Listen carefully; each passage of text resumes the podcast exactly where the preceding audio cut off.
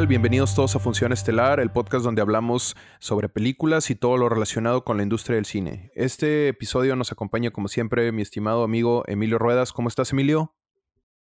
¿Qué onda, Diego? Un poco agripado, pero aquí andamos al 100, listo para hablar con ustedes de películas. Qué bueno, qué bueno, amigo. Y mi estimadísimo Adrián Vega. Adrián, ¿qué tal? ¿Cómo va tu día? Excelente, todo muy padre, con un clima muy a gusto este domingo. Sobreviviendo el coronavirus.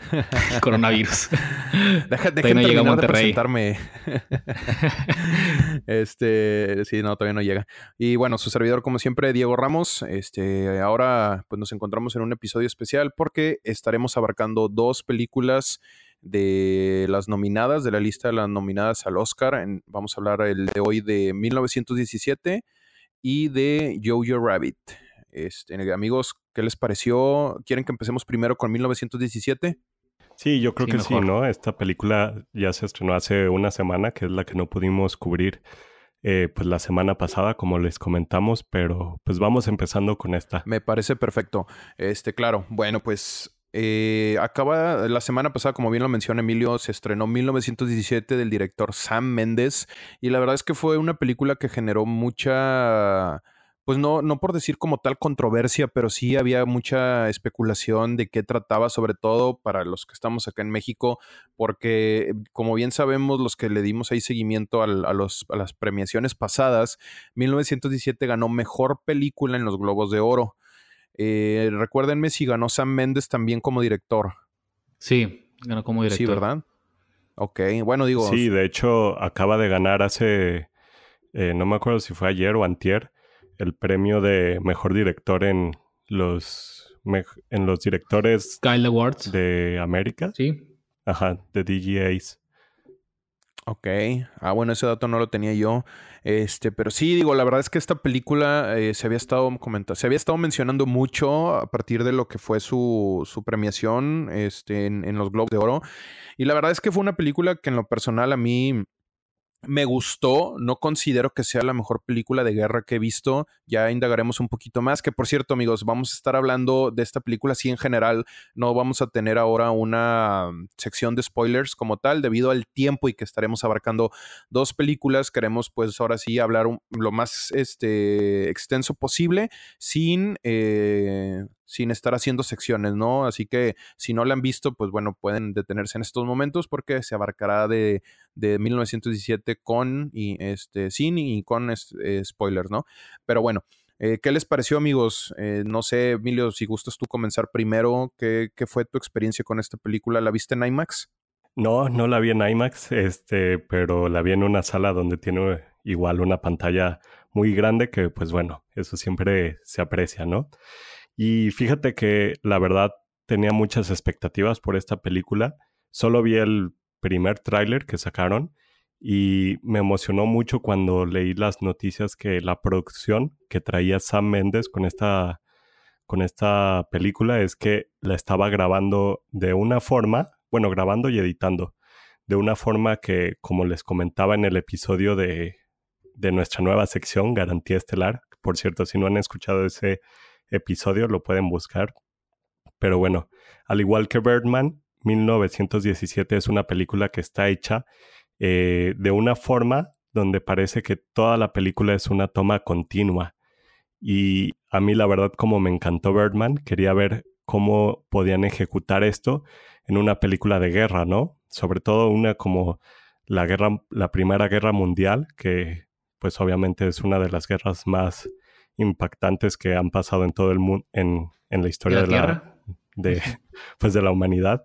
Ajá. Este, entonces, pues traía muchas expectativas y la verdad técnicamente cumplió todo lo que yo esperaba, pero al igual que tú, Diego, siento que no fue una de las mejores películas que he visto. Eh, siento que me, me, quedó un poco a deber en, el, en la cuestión de la historia. Y esto pues ya será por un punto que estaremos hablando ahorita ya más a detalle, que es la muerte de un personaje principal, que siento que vino muy, este, muy pronto y siento que al pasar eso, siento que la historia perdió como el ganche, el gancho sentimental. en el cual uno se podía relacionar más con los personajes que estábamos viendo. Entonces, como no sentí ya tanta, tantas emociones ligadas a estos personajes, como que en la cuestión de la historia no estaba tan metido ya. Pero en la cuestión técnica, definitivamente se merece todos los elogios y premios que, que tiene esta película. Yo creo que Sam Mendes hizo un gran trabajo como director no sé si vaya a ganar el Oscar como mejor director, pero por lo menos Roger Dickens sí creo que es casi seguro que va a ganar el premio a mejor cinematógrafo, ¿no? Así es, Emilio. Sí, tienes puntos muy interesantes, este, que bueno, ahorita yo me gustaría complementarlos. Este, Adrián, ¿tú qué opinas al respecto de, la película? ¿Qué te pareció? ¿La viste en IMAX? Eh, ¿Estás de acuerdo con lo que comentaba Emilio? Sí, estoy muy de acuerdo con lo que dice Emilio. Y no, no la vi en IMAX, este, o sí la vi en IMAX, la verdad, no me acuerdo. no, creo que no. O sí. No sé, pero la vi. me encantó. Este, así como ya habíamos platicado durante el episodio de las nominaciones y nuestras predicciones, decíamos que, bueno, este San Méndez podría ganar el Oscar y me lo confirmó cuando vi la película. Esta película está dirigida de manera excelente. Tal vez no es la mejor película del año, está así cerca en el top 10, pero sí es la mejor dirigida del año. Este, la historia está muy cautivante y Emilio dice que, que, bueno, a lo mejor no lo atrapó, lo dejó mucho que desear, pero yo sentí que bastó para contar la historia que, que tenían que contar.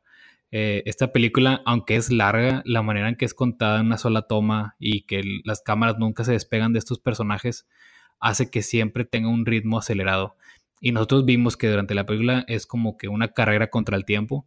Entonces nunca, nunca te aburres de la película y no hay momentos en el que tú dices de que, ah, bueno, ¿qué, sigue? que este, como que, como que no, no desacelera la película, como lo vemos en otras cuando agregan escenas para que los personajes se tranquilicen. Aquí nunca pasa esto, estos chavos están sobre el tiempo, están presionados por llegar a la meta o a su misión. Entonces, esas dos horas se pasaron volando y es algo bueno, o sea, como un este, espectador de la película no quieres aburrirte en el cine. Entonces, algo que logró muy bien, que a pesar de una historia muy simple, fue una película que no te aburrió. Entonces, este, para mí fue una muy gran película. Eh, no la mejor del año, pero sí es una película que todos deben de ver, que vale la pena. Y me gustó que estuviera una historia que no, no se enfocara en la Segunda Guerra Mundial, porque eso siento que ya está muy choteado, ya lo vimos en muchas películas, la Segunda Guerra Mundial. Y la Primera Guerra Mundial casi no se abarca en, las películas o series, la verdad no sé por qué. Eh, pero aquí demostró que, bueno, sí hay historias que contar este, también de esta guerra, de la primera. Así es, Adrián. Sí, la verdad es que este, estoy muy de acuerdo con lo que mencionan ustedes dos. Qué raro, ¿verdad? Ya sé. Es la primera vez. La primera vez. No, la verdad es que este sí, sí estoy muy de acuerdo con los puntos que mencionan. Esta película ya la vi dos veces, la, vi el martes, de hecho yo me encontraba fuera de la ciudad y este, tuve la oportunidad de verla ya en Puebla con una persona muy especial, este, que me gustaría mandarle saludos. Lourdes, te quiero muchísimo. Estuvo increíble haber visto esta película contigo y me encantó porque me dio mucha perspectiva ahora esta segunda vez que, que mm, que la vi, la vi hoy, con, ahora con mi hermana. Y me gustaría tocar el punto que menciona Emilio de la parte como sentimental, la parte de, mm, de cómo al menos yo tampoco sentí como una conexión con los personajes, o sea, no hubo así como este no los, no los sentí cercanos, vaya. Y esto en lo personal es algo que yo siempre busco en toda película. Busco siempre una conexión con los personajes que estoy viendo. De alguna manera, o sea, cualquier tipo de conexión y esto a mí en lo personal hizo que no me terminara de encantar. Si bien la película es impecable en los aspectos técnicos y se maneja de una manera magistral, siento que la historia pudo haber sido un poco mejor o al menos que nos dieran un poco de empatía, que nos hubieran hecho crear un poco de empatía este, con, con el personaje principal, eh, George McKay eh, o McKay, McKay, este, sí, McKay. McKay. Ok, bueno, él. eh, ¿Qué digo? En lo personal hicieron... Maestro de inglés. Según yo es George Mackay, pero bueno, este, ahí discúlpenos. La que sea. Sí. Eh, siento yo que, que, faltó un poco más como de, de, esa conexión, ¿no? Con el personaje, pero realmente esta película yo la vi en IMAX las dos veces y de verdad yo quedé impresionado. O sea, creo que si no la han visto en IMAX o la quieren volver a ver, vayan y véanla en IMAX porque vale mucho la pena. O sea, es de esas películas que la experiencia se complementa mucho con el formato ideal para verla, que en este caso es la pantalla IMAX. Em, la historia, como bien mencionan, es una historia muy simple, es una historia que abarca la entrega de un mensaje este, para un batallón que iba a pelear contra los alemanes y el mensaje era no, no, que no atacaran. ¿Por qué? Porque iba a haber muchas pérdidas este, del, del, ejército británico y pues se tenía que evitar a toda costa, ¿no? Entonces tenemos estos este, soldados que van y pasan por todo un sinfín de cosas. Pero fíjense que a mí en lo personal algo, algo que me fascinó muchísimo de la película, no sé ustedes qué piensen, fue el diseño de producción. Desde el momento que ellos salen de las trincheras y vemos como todo este campo así desolado, yo quedé así de wow, o sea, pensaba que era así como, parecía como un un mundo postapocalíptico. O sea, parecía que habían caído bombas. Sí, por la niebla, dices tú. Eh, por la niebla, por el terreno, las. Este, los cadáveres. Los cadáveres, los sí. Descompuestos ya, incluso de perros y no solo las personas. Exacto, vemos también estos animales, las ratas, ¿no? Y algo que yo quiero así reconocer mucho, no sé si está nominada a diseño de producción, pero qué increíble porque. ¿Sí está nominada? Sí, a ver, aquí tengo las nominaciones. Está nominada a eh, Mejor Director, Mejor Película. Ah, por cierto, una, un aspecto que la verdad también siento que está casi de lo mejor del año es la banda sonora, el soundtrack. Fíjate que está muy bueno, ¿eh? Siento que esta película, lo, esta película lo principal es la cinematografía y el soundtrack. Sí. A mí, o sea, sigo pensando que Joker lo va a ganar, pero de todas formas, si gana este mejor soundtrack, Este, ajá. Sí. Pero mejor sonido y mejor efectos visuales. También hay diseño de producción, que era lo que preguntaba. Sí, ¿verdad? Sí está nominada. Sí, es que está fenomenal, o sea, hay cosas muy, muy rescatables, hay cosas que se le deben de admirar a esta película.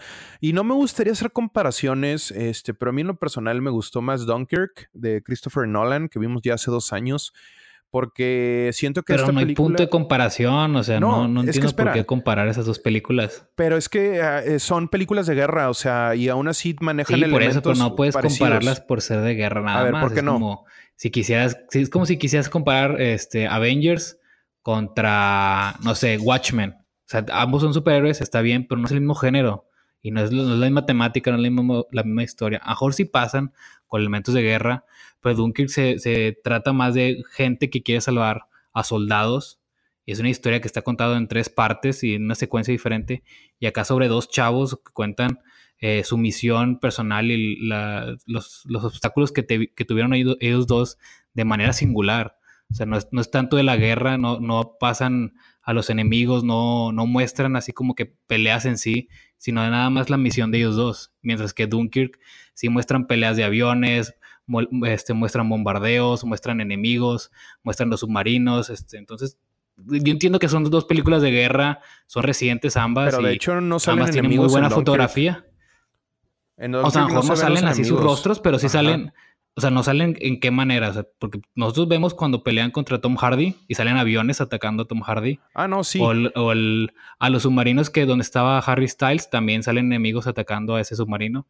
Entonces, yo, yo entiendo tu punto, pero siento que no son dos películas que debamos comparar, sino pues, compararíamos cualquiera de guerra con 1917 y no siento que sea válido. Pero ese sería mi punto de vista. Yo siento que Dunkirk es más como que una, digo, ah, perdón, 1917 es una película más hacia el, la, el, comportamiento de estos dos chavos que tuvieron su misión y cómo fue su carrera contra el tiempo y cómo se apoyaron mutuamente este, durante esta misión, pero no, no la considero una película de guerra porque ni siquiera pelean ellos dos.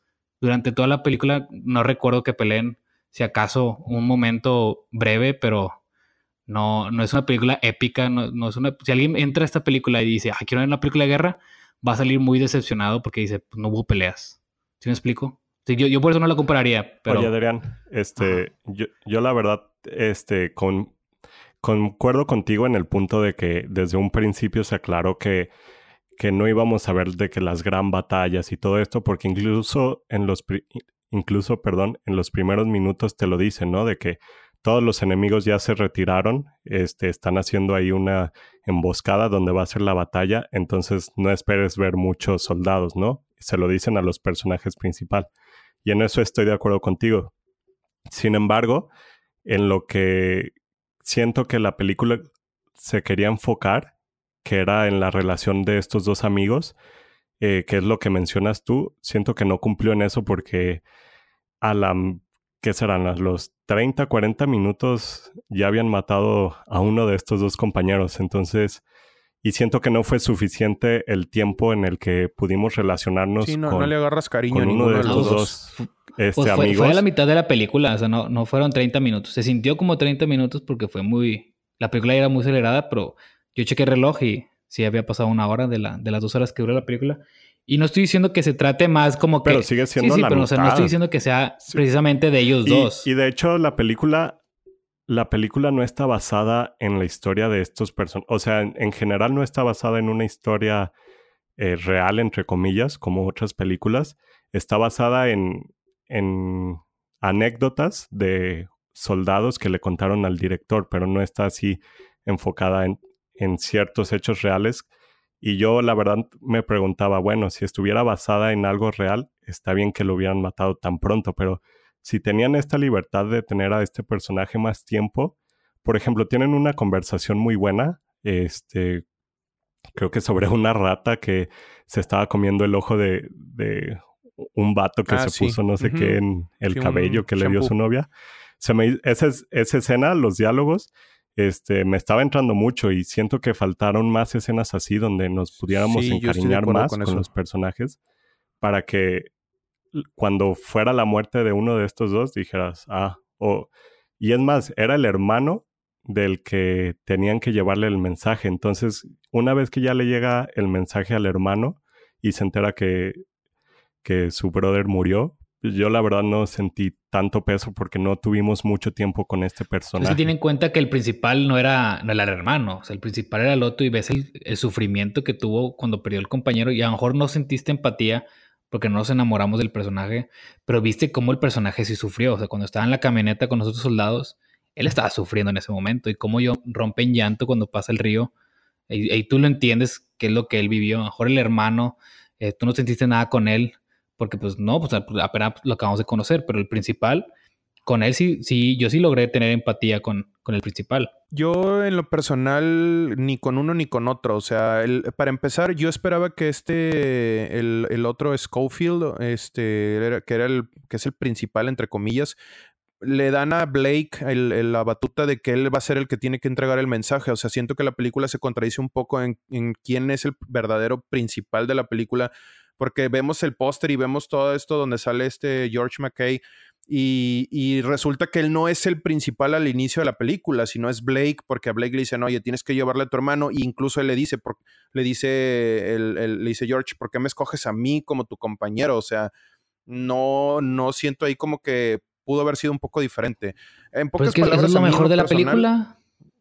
o sea, sí, pero no siento yo que hubo una conexión. ah, Bueno, al menos yo no tuve una conexión con los personajes. O sea, sí estoy de acuerdo que lo vemos sufrir después de que sale del río y que pues fue algo así como muy caótico, pero siento que esta película es más como aspectos técnicos, este, los cuales son muy merecidos, pero en la historia no siento yo que deje como una huella. Como por ejemplo la dejó este, hasta el último hombre, Hacksaw Ridge de Mel Gibson con, Uy, sí. con Adam, Adam, Adam, perdón, Andrew Garfield, esa película te llega cañoncísimo. O sea, si no, si no lloras o si no te mueve esa película, entonces, pues bueno, qué, qué difícil, ¿no? Pero esta 1917 siento yo que falta un poco de, de conexión con los personajes. Este, en cuanto a la historia, todo lo demás creo yo que es muy, muy buena. Siento que va a dar mucha pelea ahí en, en los Oscars, pero sí tengo mis dudas si vaya a ganar Sam Mendes como director. Este, porque sigo viendo un poco más fuerte a Tarantino en lo personal, pero al menos la cinematografía, si estaba pensando entre The Lighthouse como la que iba a ganar, pues ahora sí le, le doy mucho crédito a Roger Dickens porque su cinematografía estuvo de verdad espectacular, estuvo impresionante. Digo, algo que mencionas que, que quisiera responder antes de que a lo mejor se desvíe un poco el tema, es de que tú dices, bueno, el principal de la, el al inicio de la película este, ponen a Blake como que, bueno, toma tu misión y se entiende que él tiene que dar la misión porque es su hermano. Como que tú tienes que ir con tu hermano a darle el mensaje. Este, pero luego, el principal obviamente de la película era este Schofield, aunque no lo muestran así al inicio de la película, él es el principal. Y el tema, el punto eh, específico de la película donde enseñan esto es que tú mencionas que está peleando y que le dice, ¿por qué me escoges a mí? O sea, ¿por qué yo no quiero estar aquí, yo no quiero esta misión? ¿Por qué tenías que escogerme a mí? Y le dice, regrésate si no quieres estar aquí. Y una vez que pierde a este Blake, este, pues es asesinado, Scofield dice, bueno, o sea, aunque yo no quisiera esta misión, pues se lo debo. O sea, él es su hermano quien tengo que entregarle su mensaje, tengo que salvar a su hermano y tengo que llevarle las pertenencias de, de Blake a su hermano. Entonces, ese conflicto que tuvo Scofield interno, este, que es lo que lleva la película a lo emocional que es, como que termina la misión que le encargaron a Blake, aunque no fue a ti a quien te escogieron, tú tienes la obligación de, de hacer eso por él. Entonces, para mí eso fue lo más, lo, impactante de, de ese, la mitad de la mitad de la película donde, donde fallece Blake. Sí, de hecho, la película toma este punto, como dices, o sea, ya pues no le queda de otra más que como tal decir, pues bueno, es, la misión y se tiene que hacer, ¿no? Ahora sí como tal el Call of Duty, este, que es entregar el, el mensaje.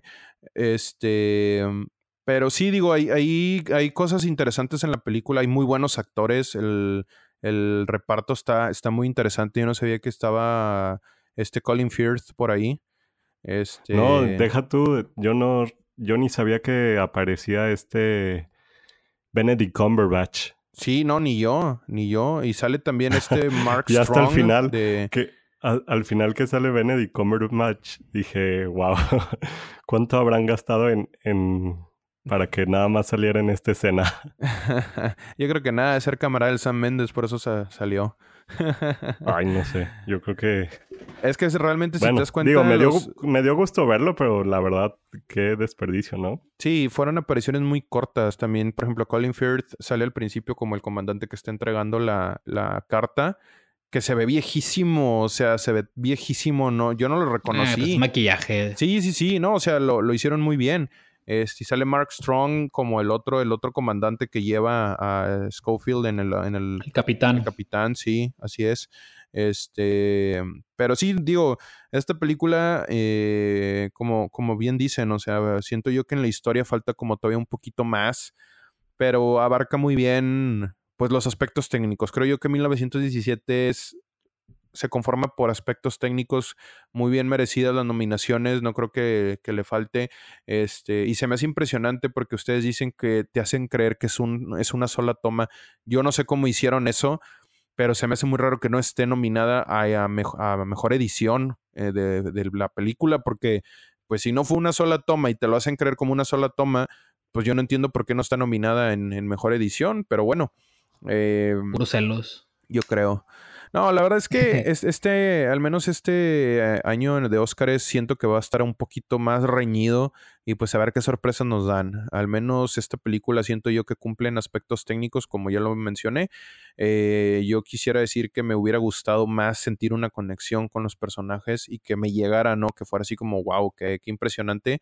Pero bueno, cumple, ¿no? Este, ves un concepto original, muy original diría yo, para una película de, de, guerra, este, y como bien dice, no se ha explorado lo suficiente el, la Primera Guerra Mundial. Me llamó la atención que hablaban de los unos, y este, yo pensaría como en esta guerra de la época de Mulan, donde pelean contra los unos y todo, ¿no? Pero... No, es que los unos vivieron miles de años. Sí, sí, sí, no, impresionante, ¿no? Y, estaría chido, ¿no? Que se siguiera explorando más esta guerra de cierta manera, porque todo el mundo sabe de la Segunda Guerra Mundial, pero siento yo que en el cine no se ha explorado lo suficiente y este, ojalá que esto sea como un parteaguas, ¿no? Para más películas de esta época, porque sí estaría muy chido, ¿no? Siento que hubo eventos o sí, pues sucesos este, dignos de ver, de, de, de recordar, quizás, mm, pero bueno, este, no sé, amigos, si les gustaría agregar algo más ya para terminar con esta película y seguir con la, la siguiente. Pues la calificación.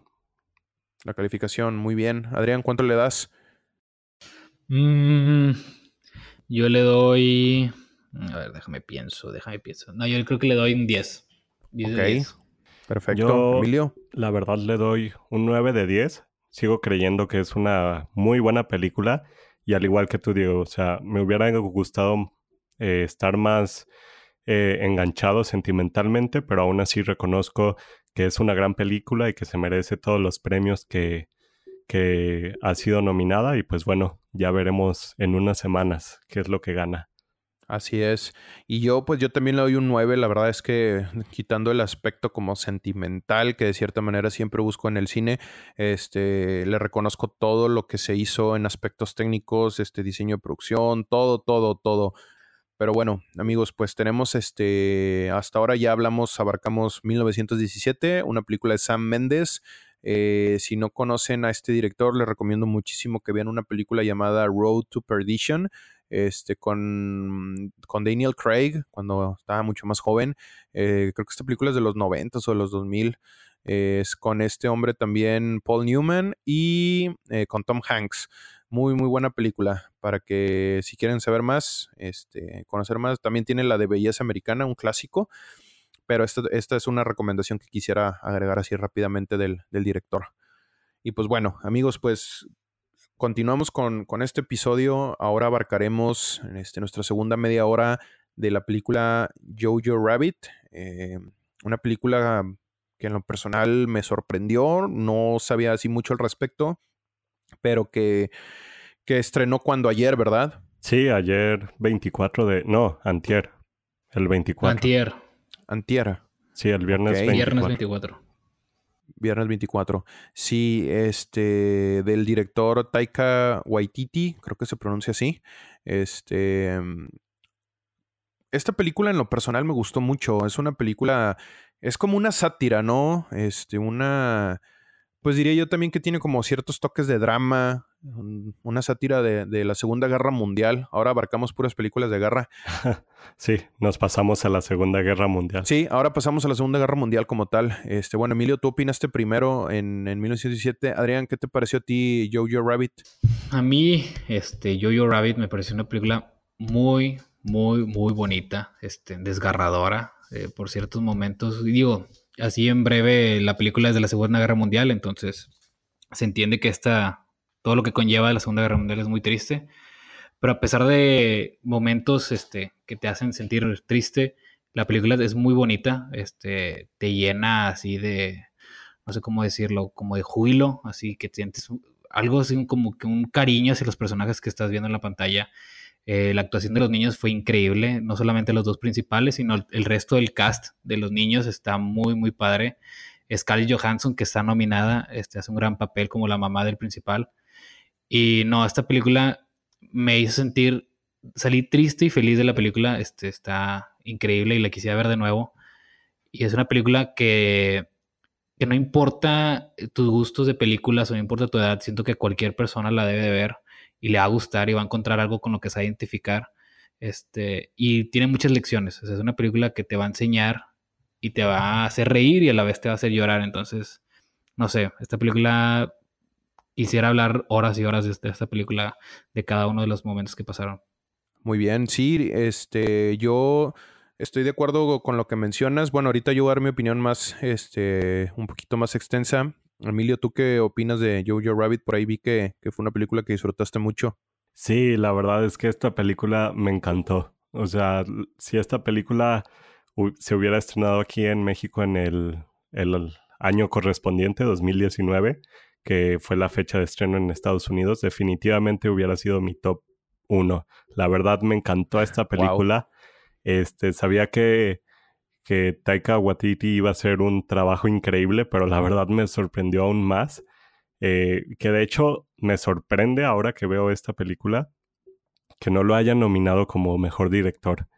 Eh, pero bueno, viendo la lista de los mejores directores, pues también a quién sacas, ¿no? Eh, sí, complicado. Pero definitivamente tanto el director que también hace la actuación interpretando a Adolf Hitler como el amigo imaginario del personaje principal, que es Jojo.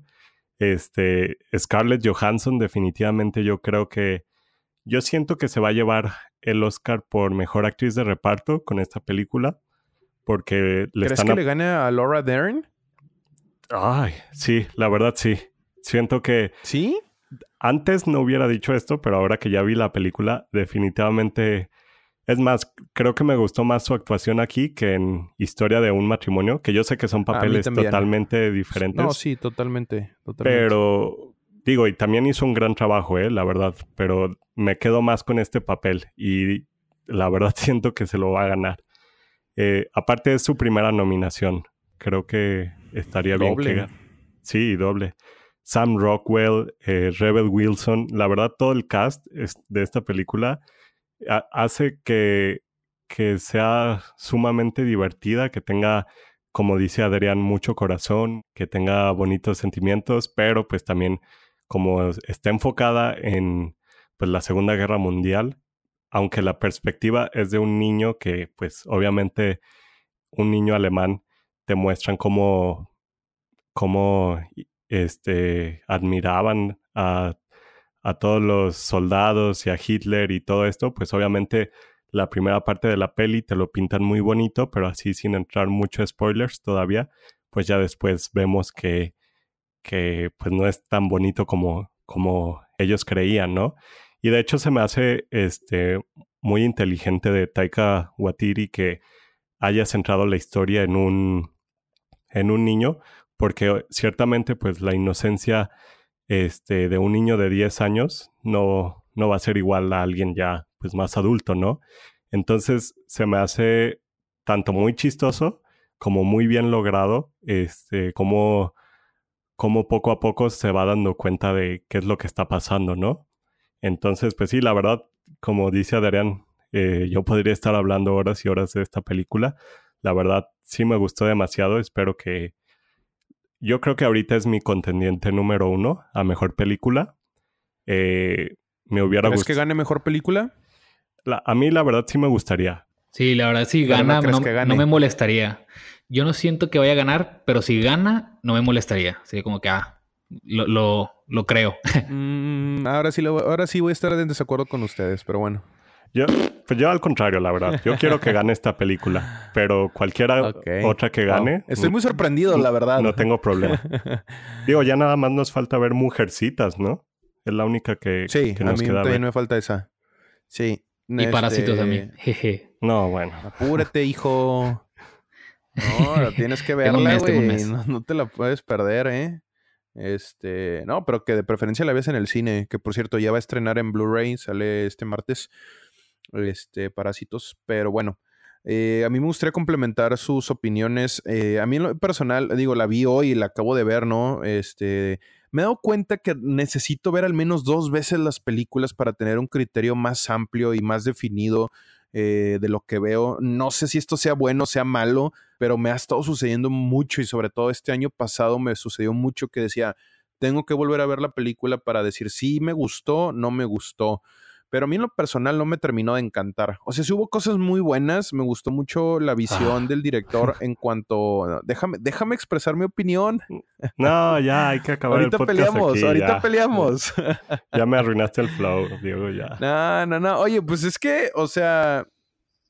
Pues cada quien. No, sí, ándale, Joker fue su película, Termina Joker fue su película número uno y la mía fue Once Upon a Time in Hollywood. O sea, no vamos a estar de acuerdo en todo. Este, acuérdense que hay que tener criterio propio, pero bueno. este. Ahí. O sea, hubo cosas que sí me gustaron mucho, pero al final del día no considero que sea ni la mejor película del 2019, ni la mejor película a ganar el Oscar. Y hubo cosas que siento yo que le faltaron, pero lo que sí vi, que, que lo que muestra el director, pues me gustó. O sea, pero hubiera dicho, ¿sabes qué? Me hubiera gustado agregarle esto, hubiera sido esto, pero bueno, al final del día es la visión del director y es lo que nosotros tenemos que respetar, ¿no? Eh, es una película bonita, como dicen, este, la perspectiva de la inocencia, desde la inocencia de un niño, ¿no? Teniendo de amigo imaginario a, Hitler, que por cierto, muy buena personificación del director, me gustó mucho. Este, me gustó mucho ver a Scarlett Johansson. Eh, me gustó más la actuación de ella en esta película que en Marriage Story. La verdad es que qué bonita se veía Scarlett Johansson, la verdad, muy, muy deslumbrante. Este, eh, en su papel, ¿no? De como mamá de este de este chico, ¿cómo se llamaba? Jojo. Jojo, sí. Jojo eh, Rabbit. ¿Así se llama la película? No, pero el nombre Johansson, ¿no? Eh, tenía. ah, Johansen. Johansen, sí. Este. siento yo también, como mencionan, ¿no? El cast, las actuaciones, todo.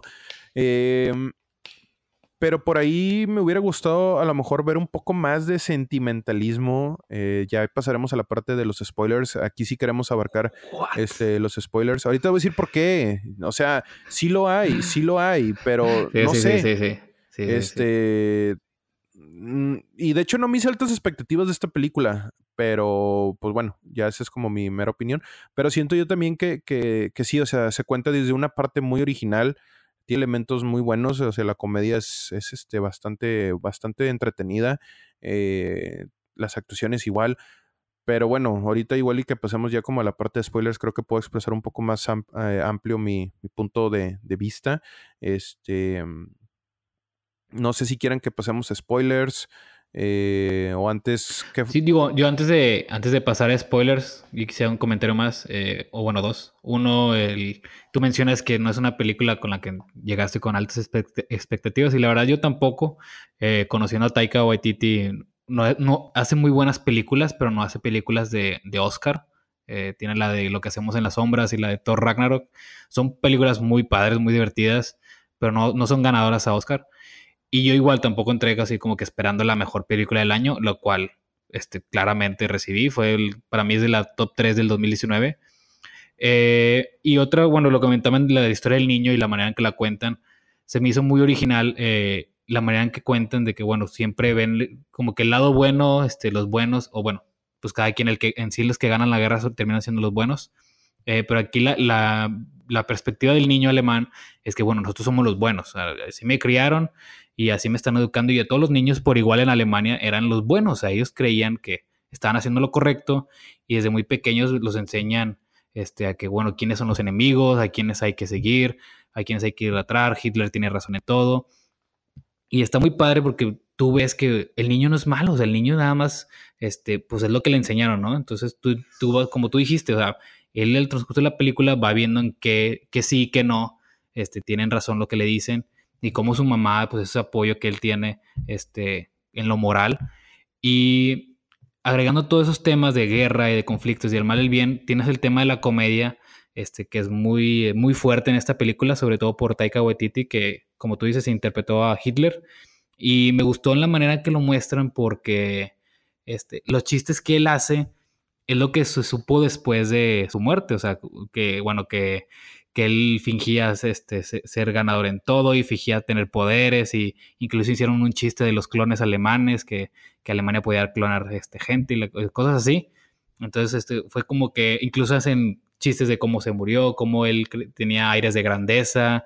Este, entonces como que bueno, esa es, la parte de la comedia que la película tiene para balancear eh, la historia. El, puro hecho del, del saludo Ándale, está, estaba muy padre porque aunque sea un tema serio o incluso tabú, este, todo este tema de los nazis, eh, acá se lo toman como broma y está, está divertido. es, no es un tema como que para ofenderse. y, como dices, ¿no? O sea, como la propaganda nazi desde entonces, pues llegaba a la mente de los niños haciéndolos ver como lo mejor del mundo, ¿no? Pertenecer al partido nazi, pertenecer a, la, milicia, ¿no? de, de de los alemanes.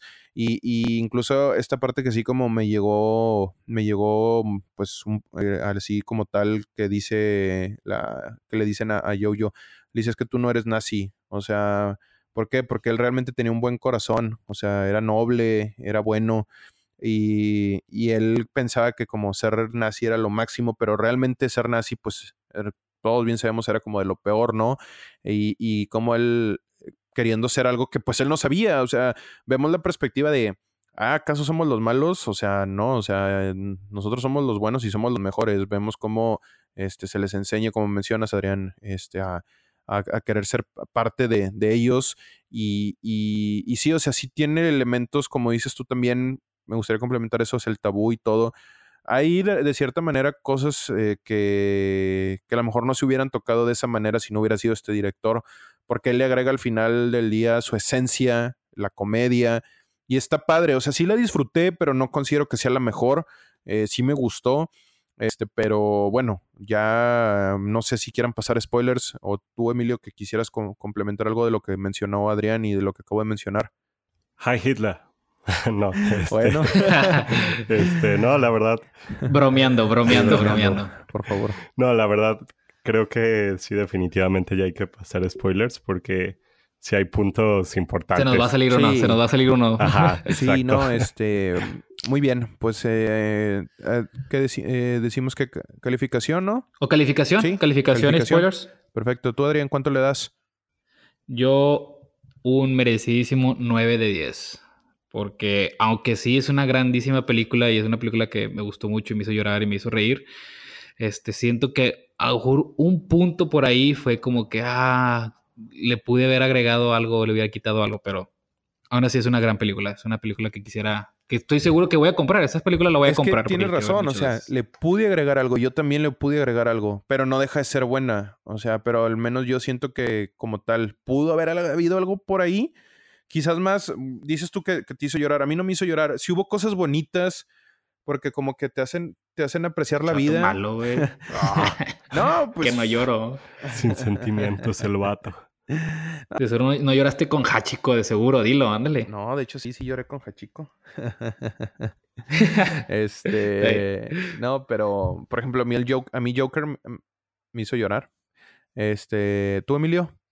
Yo, la verdad, sí le doy un 10 de 10 a esta película. Me encantó, me fascinó. Estoy seguro que la voy a ver más de mil veces. Quiero ¿Vas que a rayar el disco, el Blu-ray? Sí, claro. Oigan, por, por- por cierto, este, una mexicana también está nominada al Oscar con esta película en mejor vestuario. Cindy la Regia. Ah. No, güey, esa es otra película. No, la película Cindy la Regia. ya, Adrián, no manches, güey, nada que ver. Dije que, ¿qué? No, yo pensé, es que dijo mexicana y dije, no, de seguro es esa porque está buenísima. No. A ver, De hecho, mi hermana me dijo que sí íbamos a ver Cindy y la Regia. Se ve por ahí como que me llama la atención, ¿eh? Acá gusto culposo, quizás. ya, nos estamos viendo del tema, por favor. Hay que, seamos- sí, ¿cuál es tu serios. calificación, Diego? Este, nada, yo le doy un 8 a la película. Uh, Está bien. Sí. Digo, antes de, de seguir spoilers, eh, para los que nos escuchan, van a decir, oye, ¿por qué a todas las películas dan calificaciones de 9 o 10? Pues que tenemos buen gusto. No, yo, No, yo porque puesto pues, estamos, estamos viendo las películas preparándose para el No, Oscar. o deja sea, tú, que deja tú. Si vamos a hacer un podcast, no vamos a hacer un podcast de una película mala. Es- Vamos a hacer una película de Aparte, podcast, Adrián. Adrián, no hay tiempo para ver películas malas. O sea, creo que hay que tratar de, de- ver el cine de la mejor manera posible. O sea, siempre hay que estar abiertos a cualquier tipo Hay de que película. aprovechar el- las idas al Ajá, cine. exactamente. O sea, imagínate, tenemos muchas cosas por hacer y como para ver películas malas dices tú, nah. Este, bueno, yo a Midsommar en, el, en uno de los episodios no le puse calificación. Este, digo, ya eso es otro tema, pero sí, no hay tiempo para ver películas Sí. malas. Sí, pero digamos, por si se preguntan que por qué a todos le damos altas calificaciones, es, por, eso. Muy bien.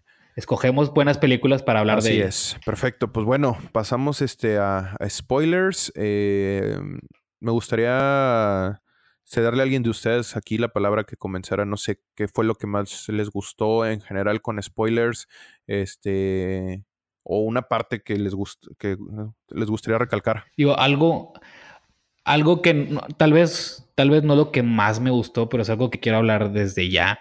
Este fue un detalle que noté desde el inicio de la película, cómo mostraban mucho los pies de Scarlett Johansson y sus zapatos. Ah, sí. eh, de una Uy, manera sí, muy contenta y se veía como que cómo bailaba, cómo se los abrochaba a sus hijos, a su hijo y a ella, este, cuando caminaba, cuando hacía cualquier cosa, se enfocaban mucho en los zapatos y, y yo me dije a mí mismo, este, algo pasa, o sea, algo, eh, por algo están haciendo eso, sacas, pero la razón por la que era, dije, ni de pedo pensé que fuera a hacer esto, o sea, no sé, me tomó demasiada sorpresa y salté en llanto, o sea, este, digo, ya pues, hablando de spoilers, después es cuando eh, muere, la matan, o sea, la, ahorcan, y era porque estaba ayudando a los judíos, pero e- esa transición de, del niño feliz, este yo-yo caminando por el pueblo, yendo al mercado, pasan, cambia la, mirada del niño y la, la toma se mueve hacia la izquierda y salen los zapatos de ella flotando en el aire, ya mostrando que pues, fue colgada. Vamos, eh, la película se vuelve uf, tristísima, o sea, fue, fue un cambio de ritmo muy, muy gacho. Sí, de hecho, este, yo también noté que había algo por ahí de que porque enfocaba los pies dije, "Mm, este es Tarantino. este, sí, o sea, pero siempre, o sea, me gusta mucho la vibra que transmite Scarlett Johansson en la película. Em, Y, bueno. Sí, definitivamente. ¿Verdad? Este.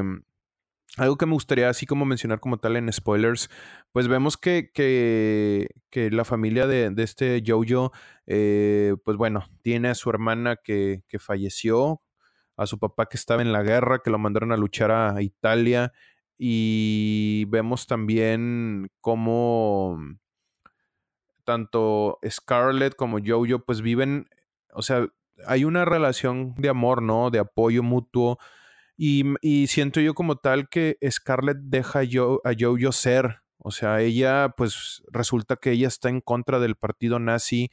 Vemos que está a, favor de los, de, pues está como apoyando, ¿no? La resistencia este, a, a los judíos. Tiene a, esta chica, mm, ¿cómo se llamaba la niña? Se me olvidó el nombre. Eh, la, la judía, ¿no? Sí, a esta niña judía la tiene refugiada. La tiene a ver, aquí tengo el dato. Eh, sí. Elsa. Elsa. se llamaba el personaje. Así es. O sea, vemos que, que la mamá de Jojo está haciendo toda esta labor humanitaria, ¿no? Y a pesar de que su hijo es partidario de ideas nazis, pues lo deja hacer. O sea, también ahí vi algo bonito que es como cómo le da esa libertad de vivir eh, su infancia, a pesar de que se veía que eran cosas mm, pues malas, ¿no? Pero yo creo que ella sabiendo que al final Jojo era un buen niño, ¿no? Y, por eso quizás le da como esta tranquilidad. Eh, eso fue algo que, me gustó mucho de la película, ¿no? Y vemos cómo este, también en la misma inocencia, pues ve y piensa, ¿no? Que los judíos son como esta especie de monstruos y toda la cosa mala, ¿no?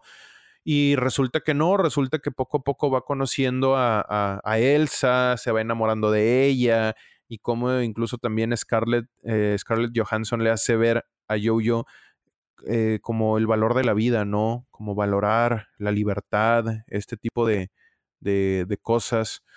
Este, pero bueno, eh, son, son temas también como a apreciar en época de guerra, en época de crisis, en época de dolor, en época de, pues, de terror, ¿no? De incertidumbre. Siento yo que se tocaron elementos muy buenos, este, y quizás tenga que verla de nuevo, quizás pueda cambiar de opinión. Pero sí, eso sería... Sí. ¿Verdad? Sí, quizás tenga que verla de nuevo. No quiero cerrarme a eso, pero...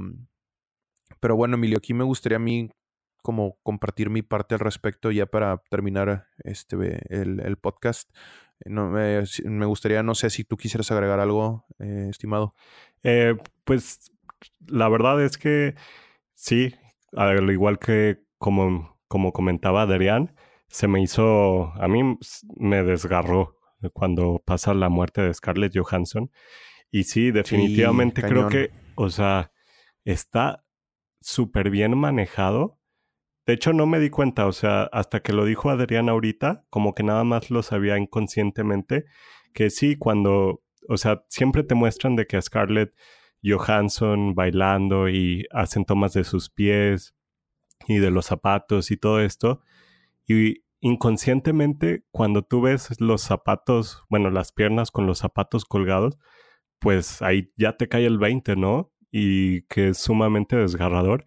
Y la verdad, aquí es totalmente la dirección, porque siento que no necesitaron enseñarte escenas de que los nazis capturándola o, o torturándola o cosas así, o viendo que Jojo es separado de ella, no, nada más con el puro hecho de enseñarte sus pies ahí, lamentablemente colgados, pues ya dices, wow, a mí sí, sí me partió el corazón esto, la verdad.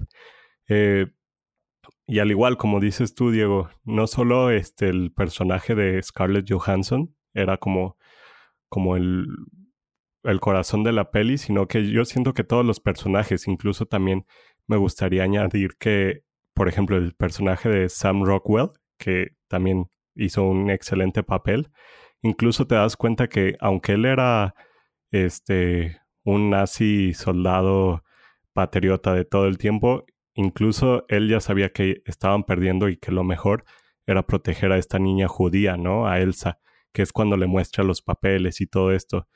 Y siento que todas las, todos los personajes que aparecen en la peli tienen un, un rol muy importante como, como de que no hay que ver nada más como a, todos los alemanes súper mal por lo que pasó, sino que pues muchos sí estaban al tanto de, lo que estaban haciendo, que... Sí, que es como decía pues Scarlett, que, que, es mejor acabar con la guerra, o sea, que la guerra no le a nadie, y lo mejor sería que, ya se detuviera. Y, yo tengo duda, o bueno, más que nada una, este, suposición, de que el personaje de Sam Rockwell eh, ya sabía sobre la niña, ¿no? Porque cuando llega la Gestapo a la casa de Jojo, él llega así rápido en bicicleta, como que a estar ahí involucrado, porque, bueno, sospecho yo que él ya sabía algo y quería como que salvar a la niña, o ayudar a Jojo a que no descubrieran a la niña. Sí, yo quiero pensar, de hecho, que entre estas escenas, porque cuando llegan los nazis ya a husmear ahí por toda la casa de Jojo, a partir de ese punto ya no se ya no se muestra a Scarlett Johansson. Entonces yo quiero... No, ya la tenían atrapada. Ajá, yo quiero pensar que ya la tenían atrapada y este, el personaje de Sam Rockwell, ya sabía eso y por eso fue rapidísimo a la casa de Jojo, ¿no? Y quiero pensar que también por esto apoyó a Elsa. Aparte, se nota que ellos dos ya se conocían de que Scarlett y, y el personaje de Sam. Entonces yo creo que él ya sabía que su hija se había muerto.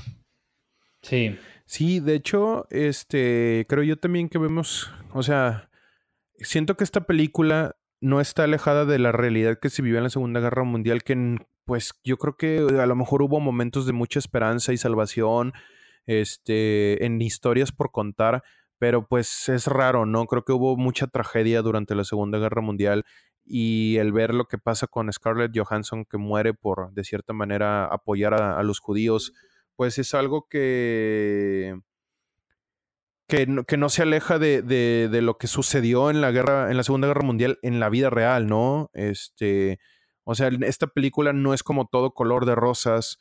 Eh, me puse a pensar así como tal en otras películas, pues vemos La vida es bella, que también tiene momentos muy trágicos. Ay, no, súper triste. Sí, o sea, esa película a mí me... La lista de Schindler. La lista de Schindler, y como mencionan también ustedes, o sea, había alemanes buenos, o sea, los nazis no todos eran malos, había gente que no estaba de acuerdo, pero tenía que seguir como ciertos protocolos.